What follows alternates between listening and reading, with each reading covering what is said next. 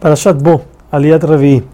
Moshe, antes de salir del faraón, después de que le dice, este le dice que nunca lo, tiene, lo va a ver más, Moshe le dice que como a medianoche ellos van a salir de Egipto. No le dice medianoche exacto, ni que Hashem sí le había dicho eso, ya que el faraón y sus sirvientes no saben exactamente, pueden ser que se van a confundir a la medianoche, y si Moshe dice es a medianoche exacto, ellos van a decir, ah, viste, pasó la medianoche, y no, y no, y no, y no es verdad lo que hizo, o sea que Moshe es mentiroso. Por eso Moshe dijo, como medianoche. Le dice que van a salir y va a morir todo primogénito de la tierra de Egipto. Va a pasar que mismo faraón va a venir a buscar a Moshe para decirle que, que salgan del pueblo. No solo eso, sino que va a morir cualquier primogénito, desde el hijo del faraón hasta los, los, los esclavos, porque los esclavos también estaban felices mientras, mientras el pueblo de Egipto esclavizaba a Israel.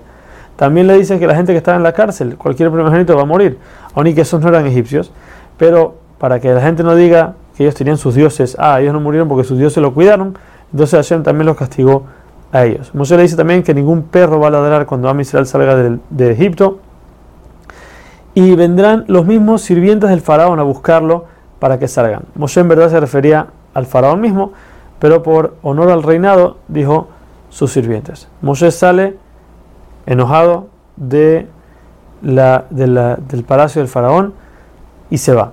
Hashem se le presenta a Moshe y le dice de nuevo que el faraón no va a escucharlos y no va a dejar sacar al pueblo hasta que no en verdad traiga la plaga encima de ellos. Entonces Hashem le presenta a Moshe y a Aarón la primera mitzvah que tiene el pueblo de Israel, que es Kiddush HaHodesh, quiere decir presentar el mes nuevo. Hashem le dice a Moshe, en el atardecer, ya que Hashem siempre se le aparecía a Moshe en el día y no en la noche. Entonces le muestra en el atardecer la luna, en el momento en que está creciendo, al principio, cómo crece, esa es la luna que él tiene que ver y en ese momento decidir que llegó el mes nuevo. También le dice que el mes de Nisan va a ser el primer mes en la cuenta de los meses del año judío. La Torah dice que habla con Moshe y a Aarón, aun y que las leyes se las daba a Moshe solamente, pero ya que Aarón siempre estuvo con Moshe al lado de él, cuando pasaron todas las plagas, entonces Hashem le dio el honor de que la primera mitzvah también fue nombrada a Aarón. Ahora Hashem le presenta a Moshe la segunda mitzvah que es el Korban Pesach, el sacrificio que se hacía la noche de el Seder de Pesach. Entonces le dice que el 10 del mes de Nisan, Pesach es el 15. Entonces desde el 10 de Nisan tienen que tomar una oveja y cuidarla, dejarla en su casa al lado de la cama y revisarla cuatro días para que ver que no tiene ningún defecto. Ahora, este animal tenía que ser comido en Pesaj completamente, no se podía dejar nada de él. Por eso, si la gente de la casa era muy poca, entonces habría que juntar dos familias para que se coman el corbán. Y si la gente era mucha, se podía agarrar dos. Lo importante era que no sobre nada del animal. Ahora, hay ciertas diferencias entre el corbán pesas que se hizo en Egipto a los corbanos que se hacían en el templo después de que llegaron a Israel. Por eso este corbán se le llama Pesach Mitzrayim, es el corbán Pesach de Egipto. Como vamos más adelante, tiene ciertos puntos que son diferentes a las generaciones que vienen.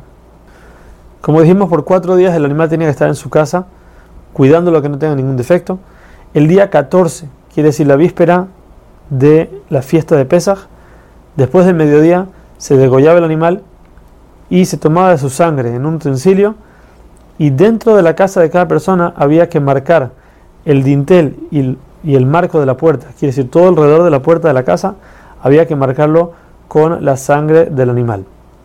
Esto era, dice Hashem, para que cuando Hashem va a pasar, va a ver la sangre y va a pasar las casas de los, de los Yehudim y no les va a hacer ningún daño. Aún Hashem sabe todo y él sabe qué casa es Yehudí y qué casa no.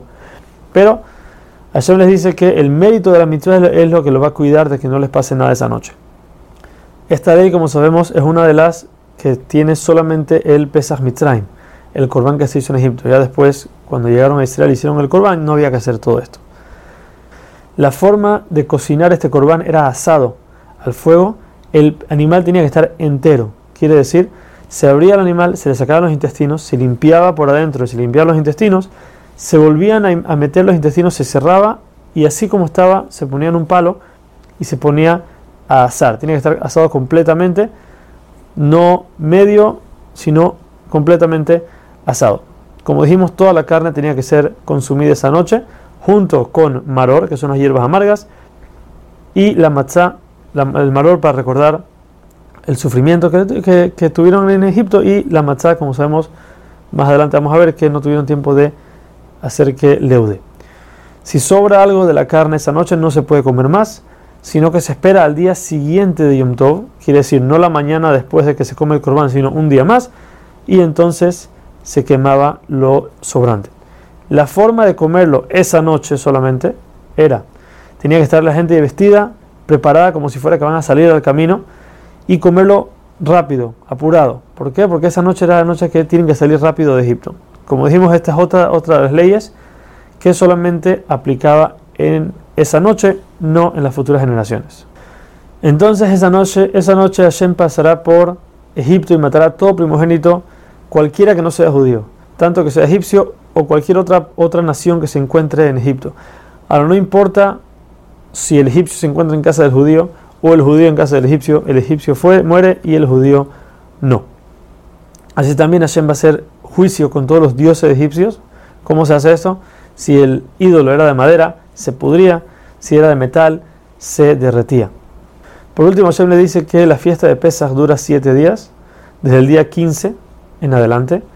Ese día, tanto el día 15 como el último día de la fiesta, no se puede hacer ningún trabajo que no sea para preparar comida. Cualquier cosa que sea para preparar comida para ellos y sus animales se puede hacer.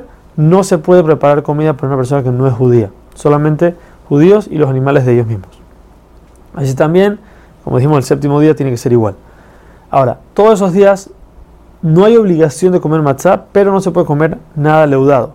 Tampoco se puede tener nada leudado en la casa, ningún tipo de pan o levadura, desde la víspera de Pesaj. Antes de hacer, de hacer el sacrificio de Pesaj, ya debe estar la casa completamente limpia de todo lo que sea pan y levadura. El que coma pan o levadura esos días va a tener caret, que significa que va a ser destruido de la congregación. Eso sí es a propósito. El único día que sea obligación de comer matzah sería la primera noche de Pesaj, que es cuando se come el corbán con la matzá.